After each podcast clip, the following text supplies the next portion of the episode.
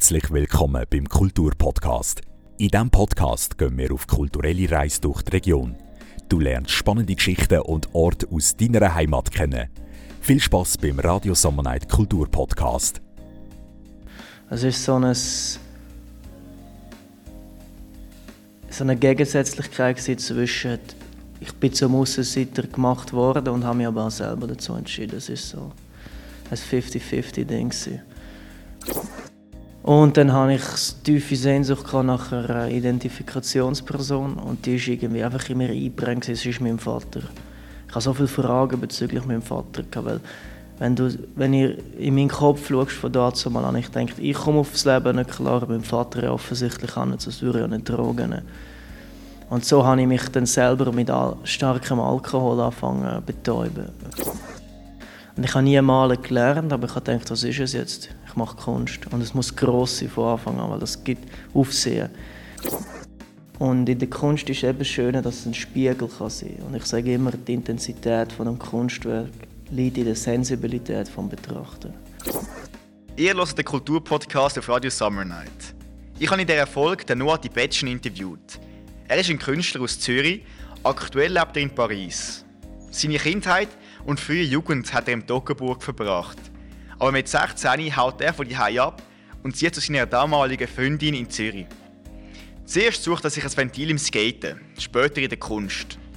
Sein erstes Bild hat er nur vor drei Jahren gemalt. Mittlerweile lebt er aber vom Verkauf von seinen Gemälden. Es ist eine Geschichte einem jungen Künstler auf der Suche nach seiner Selbst. Wir sind hier mit dem Noah Di Betschen. Stell dich doch bitte mal für unsere Hörerschaft kurz vor, wer du bist. Äh, mein Name ist, wie gesagt, Noah Di Betschen. Ich bin ein Künstler von Zürich, wohne aber momentan in Paris. Und meine Arbeiten befassen sich mit Malerei, mit dem Schreiben und dem Filmmachen. Aber der Hauptfokus ist auf Malerei. Mhm. Wo sind wir da gerade? Äh, wir sind in einer Galerie im wunderschönen Niederdörfli in Zürich. Und ich habe letzten Donnerstag die Galerie eröffnet und habe da jetzt zwei Wochen lang eine Ausstellung mit meinem Werk, wie auch mit dem Werk von meiner Frau. Und die Ausstellung habe ich auch selber kuratiert. Mhm. Und wie fühlt sich das an? Du bist 21, oder? Jetzt frisch 22. 22, ja, genau. gratuliere. Jetzt schon so eine Ausstellung hier in Zürich, in Paris, du auch schon ausgestellt. Ja, genau, ja. Wie fühlt sich das für dich an? Ähm, es sind sehr viele Gefühle. Wenn ich es jetzt so ganz grob erklären es ist ein Spiegel, das Gefühl vom, vom Blick in den Spiegel. Es ist sehr reflektierend, seine eigenen Werke in einer Räumlichkeit sehen mit grossen weißen Wänden, das wirkt nochmal anders professionelle Beleuchtung, wie natürlich auch den Eindruck von den verschiedensten Leuten, die vorbeikommen, aufzunehmen. Von jung bis alt, von Kunst interessiert bis eigentlich nicht mit Kunst am Hut. Und das ist, ich denke mal, das Wertvollste als Künstler, egal was für Form von Kunst,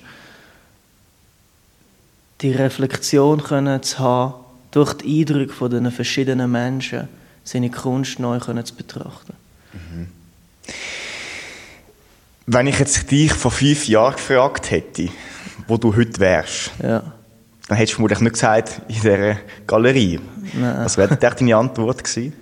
Heute vor fünf Jahren, da bin ich 17 gewesen. Dort habe ich noch geskatet und hat wahrscheinlich gedacht, wenn man sich das bildlich vorstellen will, als Seiltänzer über riesige Klippen auf dem dünnen Seil, also so metaphorisch gesehen, so ein mit dem Leben am Spielen, nicht wirklich wissen, wo man ran will und ein mit, mit Sicherheit und Gefahr balancieren. Also, also es war eine starke Unsicherheit präsent. Gewesen, ja. Mhm. Ich glaube, zum Verstehen, wie das jetzt gekommen ist oder wie du in dieser Situation war, müssen wir vielleicht ein bisschen zurückschauen. Ähm, ja, vielleicht willst du mal erzählen, wo du aufgewachsen bist. Ja, also aufgewachsen bin ich in einem ganz kleinen Dorf. Es ist eigentlich nicht einmal ein Dorf, es ist ein kleines Bergdörfli im Toggenburg in Wattwil auf einem kleinen Berg namens Lad. Und Und dort habe ich in, einer kleinen, in einem kleinen Bauernhäuschen gewohnt, wo meine Mutter und mein Vater dort gewohnt haben. Und wieso wir so abgeschottet gewohnt haben, ist aus einem einfachen Grund, weil meine Mutter die Natur geliebt hat. Mein Vater ebenso, aber auch, weil er 25 Jahre lang polytoxikomanisch war. Das bedeutet, er hat jede Droge konsumiert, auch gemischt. Aber die Hauptdroge war Heroin. Und er ist jetzt Vater geworden, frisch dazu mal. Frau hatte, wo meine Mutter hat nichts mit Drogen am Hut. Sie wollte nüchtern werden und wenn du nüchtern willst werden, solltest du dich so fern wie möglich von der Droge distanzieren. Und so hat sich das ergeben, dass ich sehr auf dem Land aufgewachsen bin, dann mit der Schulzeit ins Dorf abgezügelt bin, weil der Weg in die Schule halt zu lang ist. Und in der Jugend hat sich das dann so entfaltet, dass ich mich dort nicht orientieren konnte. Von der Umgebung her habe ich mich energetisch gesehen entnommen gefühlt.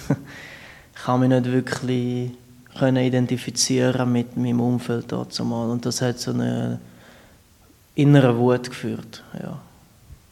Okay, in welchem Alter sind wir da jetzt etwa? Jetzt sind wir im Alter von 13, 14. Und durch Skaten bin ich dann auf Zürich gekommen, weil ja, die Schweiz ist schon bekan bekanntlich klein und alles, was cool ist, ist in Zürich. und ähm, äh, ja, so die Skate-Szene war halt grösser, gewesen, auch die Möglichkeiten, Skateparks und die Stadt, die Architektur von der Stadt lässt sich auch gut skaten. Und so hat es mich dann nach Zürich gezogen und meine Mutter hat mir dann ein GEA finanziert, weil sie gesehen hat, dass mir das gut tut. Weil sie natürlich auch mitbekommen hat, dass ich einen Leidensdruck hatte in dem Dorf. Und so bin ich eigentlich jeden Tag auf Zürich und dann mit 16, frisch aus der Schule, am ersten Tag, als ich die Lehre angefangen habe, die Lehre abgebrochen und dann bin ich von die abgehauen, weil ich, ich mir selber zu viele Probleme geschaffen habe und den Abstand haben wollte. Mhm. Vielleicht noch einmal, noch mal einen Schritt zurück. Ja. Äh, du hast ja vorhin von deinem Vater geredet, genau, dass ja. ähm, drogabhängig war. Genau, ja. Ähm, es, du hast auch in recht jungen Jahren einen Schicksalsschlag hinnehmen. Genau, ja. Das war auch ein sehr äh, prägender Moment, gewesen, wo mein Vater also im 46. Geburtstag verstorben ist. Es ist eine lange Geschichte, kurz gefasst. Es war ein Unfall. Gewesen. Man denkt ja automatisch an Selbstmord an, Geburts an einem Geburtstagstod. Und das ist das Ironische, dass es ein Unfall war. Äh, 25 Jahre lang mit dem Tod gespielt in Form von Drogen und dann ist er ein bisschen ausgeschlüpft bei einer Schlucht und dort runtergefallen. Während er ausgeschlüpft ist, war er schon ähm, verladen mit Alkohol, Schlafmedis und die Mischung, wenn man sich ein bisschen auskennt, ist nicht so gut. Mhm. Und tut dann auch halt den Gleichgewichtssinn ähm, reduzieren. Und so ist er dann eben ausgeschlüpft, aber es war kein Selbstmord und auch kein Drogentod in dem Sinn. Mhm. Es war ein Unfall. Gewesen. Und ja, das hat mich sehr geprägt und dann auch eben in der Jugend zu meiner inneren Wut geführt. Ja. Mhm. So als Kind, als Jugendlicher, vielleicht auch noch bevor du auf Zürich gezügelt bist, ähm, was bist du für ein Typ gewesen? Bist du, hast du Freunde gehabt in deinem Dorf oder bist du mehr so der Aussenseiter gewesen? Ich war ein starker Aussenseiter, weil ich mir selber ein dazu gemacht habe. Es ist so, ein, so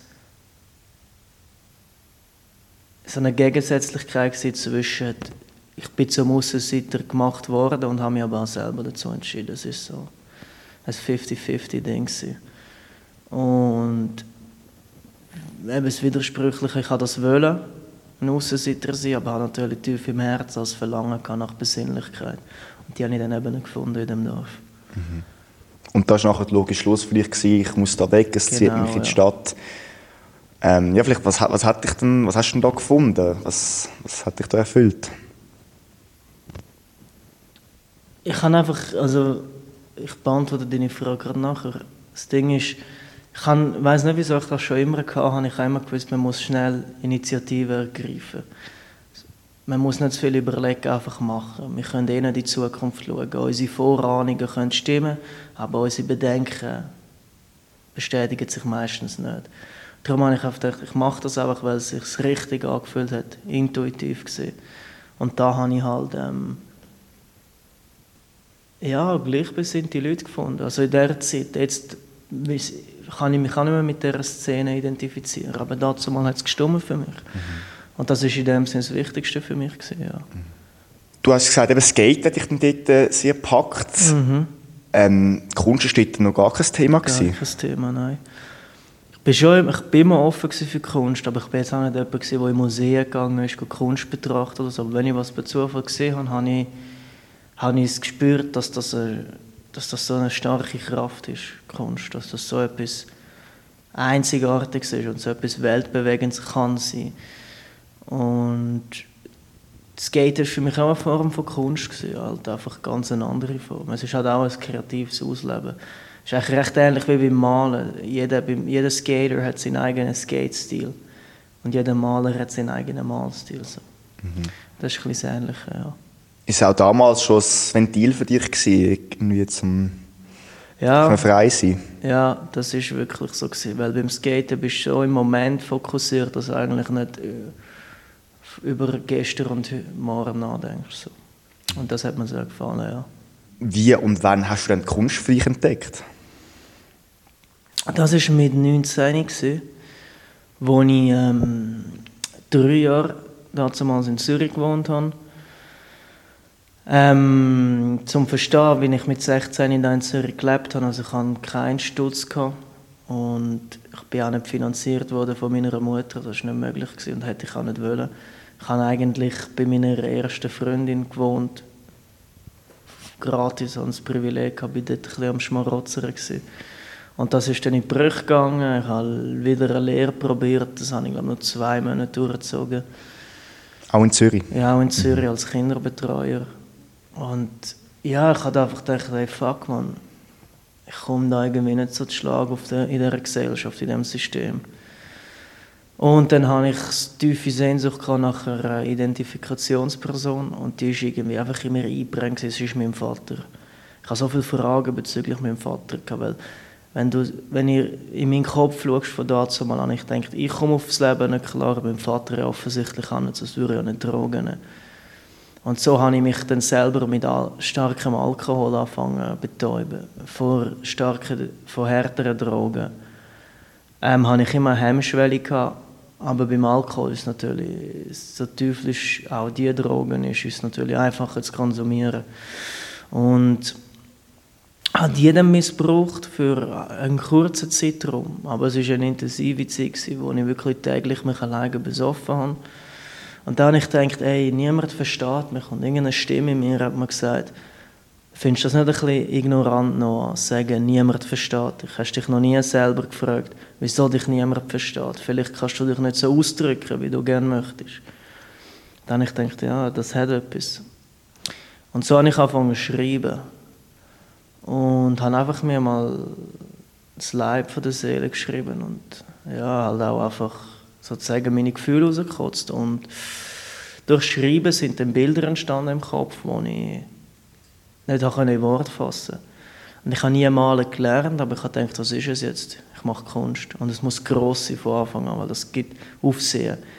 Viele Künstler haben halt die Hemmschwelle, ihre Kunst zeigen. Und ich als Verlangen kann gesehen werden. Ich habe gedacht, ey, ich habe so starke Gefühle innerlich, ich muss das jetzt irgendwie zeigen und ich muss ein Echo bekommen von den Leuten. Ich drehe so stur, sonst verliere ich meinen Verstand. Und so habe ich, wie ich schon mal gesagt habe, die Initiative ergriffen und es einfach gemacht. Ich habe gewusst, Kunst wird von der grossen Masse oberflächlich betrachtet, heißt, es wird auch reduziert auf das Handwerk. Darum habe ich mal von Anfang an auch das Handwerk er selber erlernen, wo halt auch in figurativen Realismus geht, weil es natürlich eben auch Missverlangen war und eben auch ich die Angst hatte, wieder missverstanden zu werden. Und so versteht man es halt besser. Obwohl meine Bilder immer wieder ein bisschen Fragen hervornehmen. Aber ähm, ja, so hat sich das dann ergeben und ich habe es mir selber beigebracht, einfach vom Feingefühl her, wie es lesen. So. Du hast zwar noch erzählt, eben, zu dem Zeitpunkt hat auch, hast du eine Sehnsucht oder irgendwie hast Fragen nach deinem Vater mhm. dir selber gestellt. Ja, wie, hast du, wie, wie, wie bist du den Fragen angegangen? Mm, zuerst mit dem Experimentieren vom Alkohol. Ich wollte wissen, wie, wie fühlt sich das Leid an, sich so abschiessen, so einen Schmerz zutun. Dann eben in Form von Kunst.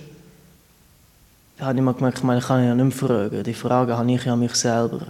Aber unser Gehirn will uns halt immer so ein bisschen selber manipulieren, dass wir ähm, uns der Verantwortung entziehen können. Und dann eben, ich habe die Frage am Vater, für dann ich die Frage an mich gehabt. Aber ich habe viele Fragen an die Sucht gehabt, weil ich natürlich auch gewusst habe, ich habe ein Potenzial, um in so eine Sucht zu gehen. Ich bin zwar nicht einer, der schnell süchtig wird, wenn ich die Nase voll habe, kann ich rational aufhören. Aber ich habe dazu mal das Potenzial gehabt, mich im Selbstmitleid zu verlieren. Und das ist fast gefährlicher. Und so habe ich dann mit dem Mal angefangen, auf die Straße zu gehen und Leute, die drogensüchtig sind, anfangen zu porträtieren. Also malerisch und auch filmerisch, damals mit einem Kollegen und mittlerweile mache ich es alleine. Also das ist, Kapitel ist eigentlich abgeschlossen mit, dem, mit der Filmserie über Drogensüchtige. Aber Film an sich mache ich jetzt alleine und ähm, ja, so hat sich das dann aufgebaut, dass meine Antworten gekommen sind. Ja. Dann bin ich dann schnell mal so auf die Erkenntnis gestoßen, dass in der Schweiz das Thema Drogensucht immer ein das Gleiche ist. Also weißt du, die persönlichen Geschichten. Und dann bin ich auf Los Angeles, wo bekanntlich die Obdachlosigkeit und Drogensucht viel stärker ausprägt ist. Und habe dort eine stündige Doku gemacht und in einem Monat 14 äh, Leute porträtiert. Und dann hat sich das eigentlich abgeschlossen, das Thema. Die Fragen sind beantwortet worden. Ja. Mhm. Das heisst, du hast eigentlich die Randständigen oder die drogensüchtigen Obdachlosen so ein porträtiert, genau, ja. um auch deine eigenen Fragen auf den Grund zu gehen. Genau, und halt auch, um die Leute ein besser kennenzulernen und herauszufinden, wieso macht man das. Weil ich es halt schon gesehen ähm, ich würde sagen, also allgemein betrachtet auf die ganze Menschheit. Wenn man jetzt über das Thema Drogensucht redet, jeder Drogensüchtige hat selber die Verantwortung, dass er sich in das Leid gerissen hat, aber gleichzeitig hat er auch eine gewisse Unschuld. So. Mhm. Das ist paradox, verwirrend und genau mit dem umgehen, mit der Verwirrtheit, mit der Widersprüchlichkeit umgehen, das verlockt einem dann schnell in die Drogensucht, weil die nimmt das Chaos für einen Moment weg. Und das wollte ich eben nie machen. Ich wollte, ich habe das Potenzial verstanden von dem Chaos. So. Und so ist das dann entstanden. Und ich wollte eben auch anderen Menschen damit die Erkenntnis geben, dass Chaos beängstigend und schmerzhaft kann sein, aber es hat, es, es hat deine Einzigartigkeit versteckt drin, auf eine Art, die dich so weiterbringen kann, dass du dein Schönste, was es gibt, erreichen kannst. Und das ist der Seelenfrieden. So. Mhm. Genau. Ja, vielleicht nochmal zurück zu, zu, deinem, zu deiner Malerei. Eben, du hast das komplett selber auch alles beigebracht, mhm. du hast ja keine Kunstschule besucht. Nein, nein. Ähm, hat dir das schon mal irgendwie mal Kritik eingebracht? Oder? Mhm. Auf, noch nie auf die Maltechnik reduziert, nein. Ich habe mal ganz kurz eine Kunstschule besucht, dort hatte ich aber nie einen Unterricht fürs Malen. Und die Schule habe ich nur besucht, weil ich gewusst habe, dass ich so Stipendien vom Staat bekomme und als von Anfang an als Künstler kannst du noch nicht gerade davon leben. Bei mir ist es recht schnell gegangen, dass ich davon leben kann, aber die ersten Monate halt noch nicht. Und ich habe genau, als ich mit der Kunst angefangen habe, drei Wochen später mit der Kunstschule angefangen. Aber ich bin dort schnell raus, weil ich das Gefühl hatte, das hat nicht mit Kunst zu tun, sondern mehr tägliche Diskussionen und Redereien für nichts. Für wer das passt, ist das schön, aber für mich hat das nicht passt. Und darum. Und ich habe halt auch so ein bisschen den rebellischen Mindset. So. Ich lasse mich nicht gerne von einer Autorität leiten oder von einem vorge vorgegebenen Werdegang. Und darum habe ich gedacht, ey, ich kann den Willen und ich kann auch äh, die Reflexion können auf die Schnur gehen und dann halt wieder aufstehen. Also, das ist okay. Aber reduziert auf das bin ich jetzt noch nie geworden. Mhm. Eher, dass ich an sich kein Kunststudium habe. So. Aber das ist meine klare Haltung. Ich bin ähm, ja, Autodidakt und auf das darf man auch stolz sein und das sollte man auch stolz sein. Und das, das ist meine klare Haltung, Autodidaktität, ja. ja.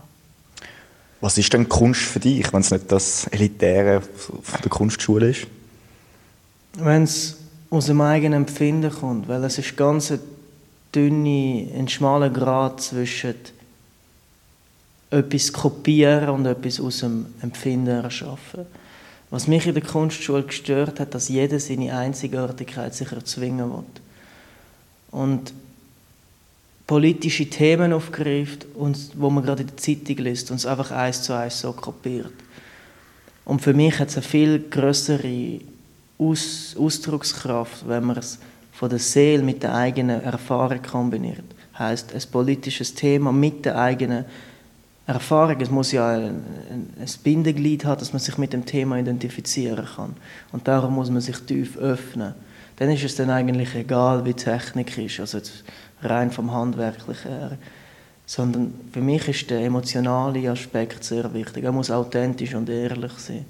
Weil, wie kannst du einen Menschen berühren? Nur mit Emotionen in der Kunst. Das kann er eben genau die Zeitung lesen. Und die Zeitung löst natürlich auch Emotionen aus, aber natürlich nicht eine, eine Emotion, wo du dich drin selber siehst, sondern einfach eine Ehrfurcht, eine Angst. Und in der Kunst ist eben schön, dass es ein Spiegel kann sein kann. Und ich sage immer, die Intensität von einem Kunstwerk liegt in der Sensibilität des Betrachter. Ja. Ja, wenn wir vielleicht nachher genauer auf deine Werke eingehen, was auffällt, äh, du porträtierst dich äh, oft selber oder auch zum Beispiel deine Frau oder mhm. andere Weggefährten, so ich das kann einschätzen kann. Wo, wo kommt das her? Ich habe mich sehr früh selber angefangen zu porträtieren, weil mir erstens wichtig war, das auch zu erlernen, weil ich das Gesicht einmal etwas vom, ich selber empfinde das etwas vom Schwierigsten. Darum wollte ich es auch lernen und ich gedacht, wenn ich, wenn ich mich, wenn schon, dann mich selber. Und natürlich auch, weil ich mich selber sehr stark liebe. Und das halt auch in der Kunst kombinieren will. Und natürlich auch, ich nenne meine meine Bilder immer grossformatige Tagebucheinträge. Also es hat eben einen persönlichen Touch und ich male mich eigentlich nicht, wie ich mich in der Idealversion sehe, sondern ich male mich in einem Gefühlszustand, wo ich mich von, von dem Gefühl, ich male mich in einem Gefühlszustand, wo ich mich von dem Gefühl dominiert fühle. Das heißt, ich setze das Gefühl über mir. Heißt, das Gefühl hat Macht über mich. Und ich will es durchs Malen entmächtigen, dass ich Kontrolle über das Gefühl gewinnen kann. Und das ist ja eigentlich immer so, wenn man von etwas Ehrfurcht hat, wenn es um die emotionale Ebene geht, ist, weil man die Emotion über sich stellt. Und das ist eben dann ein bisschen intim. Und darum habe ich das, das Zwischenspiel, das Zusammenspiel sehr interessant gefunden. Und ja, so hat sich das dann entwickelt und ja. Kannst du immer malen oder nur wenn du wirklich gerade von deinen Emotionen gepackt wirst? mein Kopf sagt mir, ah, heute hast du nicht so Lust und dann mache ich es trotzdem. Das heißt ja, ich kann immer malen, ich kann auch überall malen. Ich kann bei zwei Ausstellungen, die ich in Paris kann, ist eigentlich jeden Tag im Sommer auf der Straße gemalt. So habe ich auch meine Frau kennengelernt. Und ich weiß nicht, ich habe mir immer gedacht, look, wir sind alle mal ein bisschen faul, aber in dem Moment, wo wir faul sind, zeigen wir uns selber das wahre Potenzial. Also können wir uns selber das wahre Potenzial zeigen. Und die besten Momente erreiche ich beim Malen, wenn ich trotzdem male, wenn es mich anschießt, wenn es die ersten zehn Minuten ein bisschen Kämpfen ist. Und es ist immer ein bisschen, also es schießt mich eigentlich immer ein bisschen an, wenn ich ganz ehrlich bin. Weil ich mir halt selber einen Stress mache. Also, wenn jetzt das Bild siehst, das etwa 5 Meter lang ist, musst du dir vorstellen, du hast die Idee, aber die Leinwand ist noch weiß. Das, und du hast auch einen Zeitdruck, der jetzt in meinem Fall von mir selber kommt. Und ja, das ist halt einfach ein Druck und dann denkst du, wow, so, viel, so viele Ideen auf eine Leinwand bringen. Du willst es so perfekt, wie es für dein Empfinden perfekt ist, realisieren. Ja, das ist nicht einfach am Anfang von einem Bild. Da immer ein bisschen, muss ich immer ein einen Schritt aus, meinem, aus meinem, meiner Comfortzone gehen.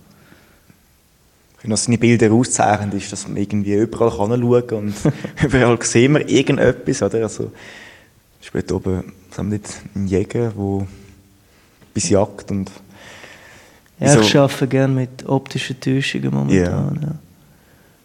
Weil optische Täuschungen, optische Täuschungen geben uns Bewusstsein, dass man ein Objekt oder eine Sache an sich von mehreren Blickwinkeln sehen kann. Und eben, du siehst jetzt hier eine Bergkette und in der Bergkette kannst du aber auch einen Jäger sehen, der das Pferd jagt. So. Und eben, das ist natürlich eben auch ein aufs Gefühl übertragbar. Ähm, du kannst es du kannst es negativ oder positiv sehen. Ja.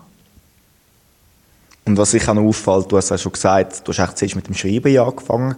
Mhm. Das hat auch immer noch jetzt einen festen Platz in deinen Gemälden. Also du hast oft ähm, Gedanken, ein paar Quotes von dir selber in die Bilder einarbeiten.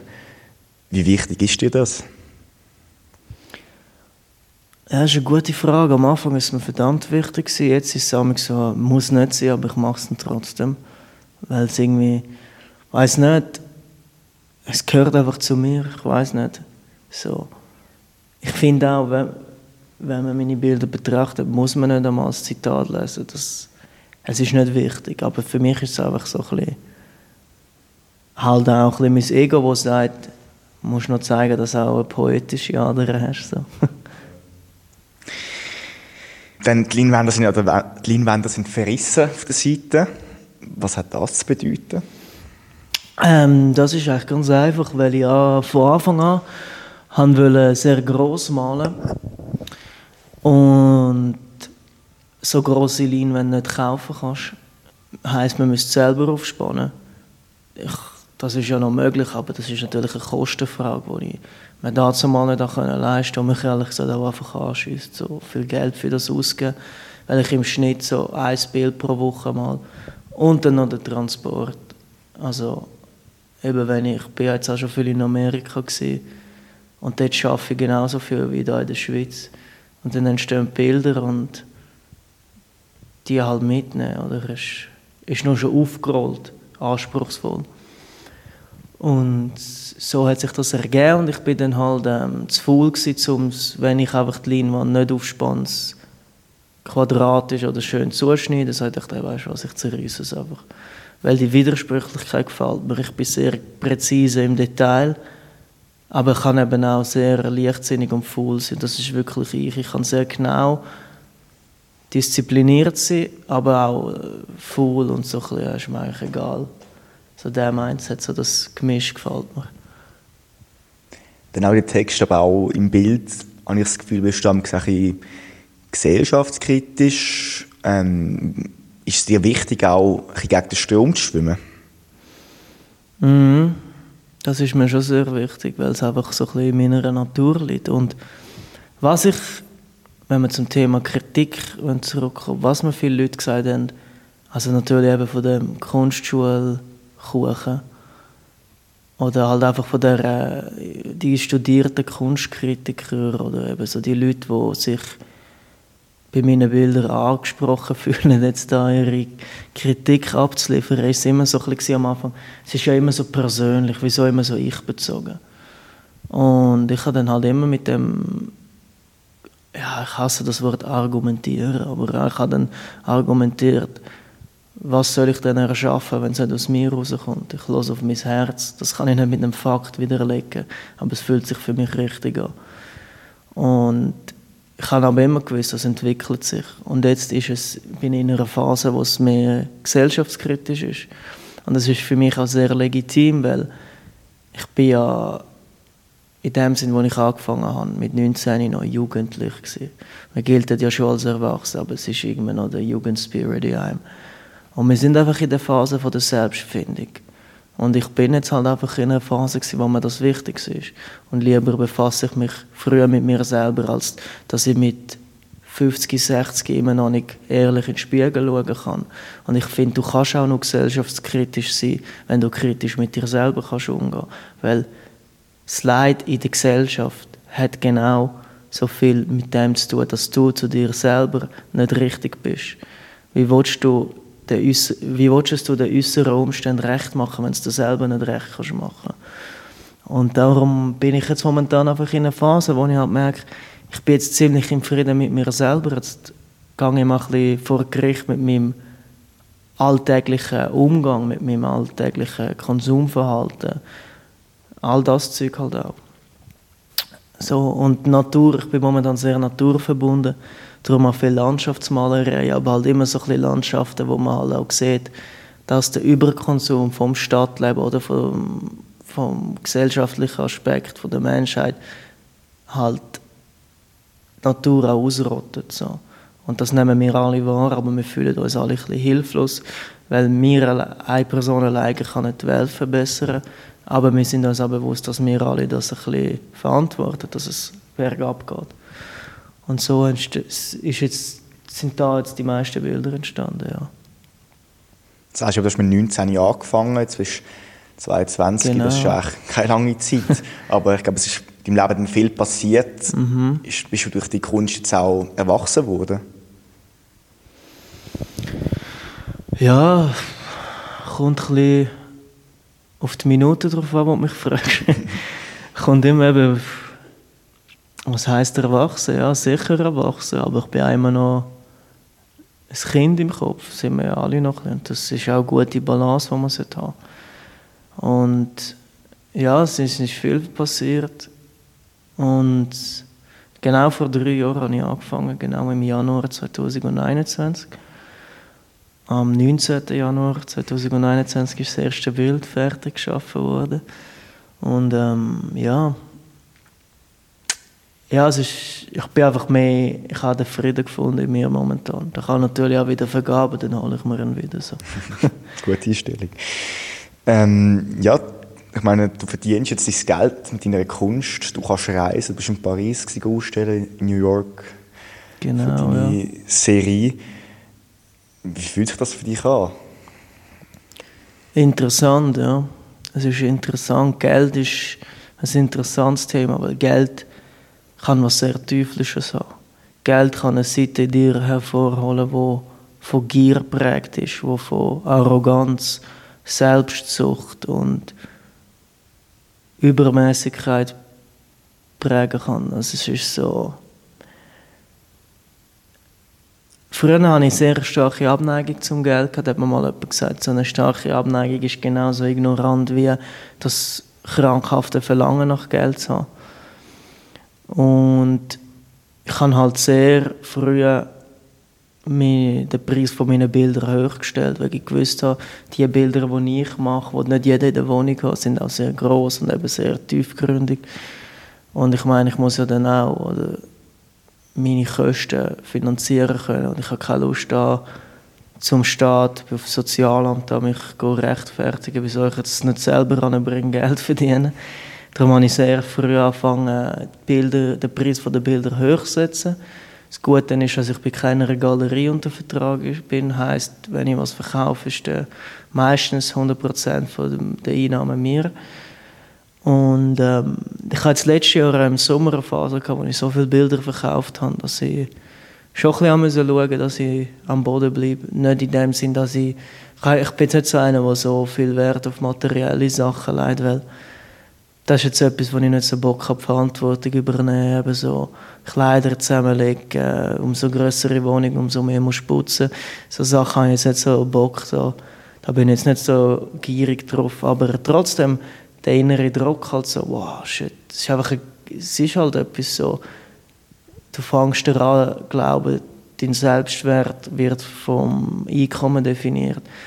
Und wenn du dann eben so fünf Bilder im Monat verkaufst, wenn es ganz gut läuft, und ein Bild jeweils so für 10'000 oder sogar ein bisschen mehr, dann kommst du schon ein bisschen so in das Gefühl, so, ey, jetzt, jetzt geht es voll bergauf, aber ähm, ich sage immer, das Einkommen von einem Künstler ist wie ähm, Bipolarität. So, du kannst äh, im grössten Wahnsinn sein und dann verkaufst du dir mal drei, vier Monate nichts und dann bist du in der finanziellen Depression.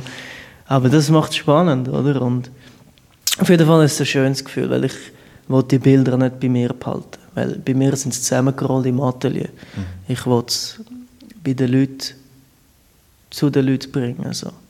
Ob es jetzt in einer Galerie ist, ob es bei jemandem daheim ist.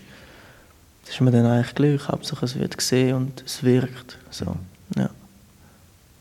Ja, und jetzt darf ich dich noch fragen, wo siehst du dich jetzt in fünf Jahren? Mm, ja, die Frage habe ich mir viel gestellt. Darum habe ich auch schnell so viel Gas gegeben, weil ich nie so den Prozess an sich genossen habe. Ich habe immer so eine Ungeduld ich will das Ziel erreichen, erreichen. Und jetzt frage ich mich mittlerweile, so, was ist denn überhaupt das Ziel? Nur schon eine Ausstellung ist ja das Ziel und dann hast du es erreicht. Was machst du jetzt? Jetzt bin ich jeden Tag da und mal da in der Galerie und rede mit den Leuten. Das ist jetzt das Ziel für diese Woche. Dann in einem Monat gehe ich auf Thailand, dann ist das Ziel, äh, dort viel zu malen und ein Doku filmen. Und das Ziel in fünf Jahren ist, ähm, dass ich mir die Version von heute, dass ich die Version, die ich heute bin, dass ich stolz darauf schauen kann, aber trotzdem auch denke, ja, aber jetzt bin ich weitergekommen. So, dass ich nicht stehen bleibe. Und dass ich einfach ähm, echte Kunst erschaffen, wie auch immer. Und ähm, stark bleiben. So. Gesund bleiben. Gesundheit ist, finde ich, das Wichtigste, was wir jungen Menschen oftmals ein bisschen unterschätzen, wie wichtig und eben nicht selbstverständlich sie kann sein. Aber ja, man jetzt, wenn ich jetzt von meinem Ego aus rede, ähm, dass ich der grösste Künstler wird von unserer Zeit, aber das glaube ich nicht, dass das in fünf Jahren schon der Fall ist. Das braucht wenn schon, dann schon mehr Zeit, ja. Aber das ist auch nicht wichtig. Das ist so ein Ego-Dreck, Ego-Drecksverlangen. Das Wichtige ist, dass ich die Menschen immer noch berühre und äh, sie weiterbringen kann mit meiner Kunst und sie auch mich weiterbringen können. Genau, ja. Gut, merci noch. Danke für das Danke fürs tolle. Gespräch. ähm, willst du vielleicht den Leuten noch sagen, wo man deine Kunst kann anschauen kann, über deine Kanäle? Genau, ähm, die Ausstellung ist hier im Niederdörfli an der Drittligas 4. Ähm, die Galerie ist bis zum 18. Januar mit dieser Ausstellung täglich offen, vom 1 bis am 8. auch am Sonntag. Am 18. Januar ist der letzte Tag, am Abend ist Finissage. Und an der Finissage ist eine Filmpremiere, die ich machen werde mit dem Film, den ich und meine Frau gemacht haben. Über das Reisen der letzten Monate und die Werke, die entstanden sind. Und äh, mich findet man unter meinem Namen Noah Di Betchen auf Instagram, YouTube und die Website. Voll. Top. Danke dir vielmals. Merci dir.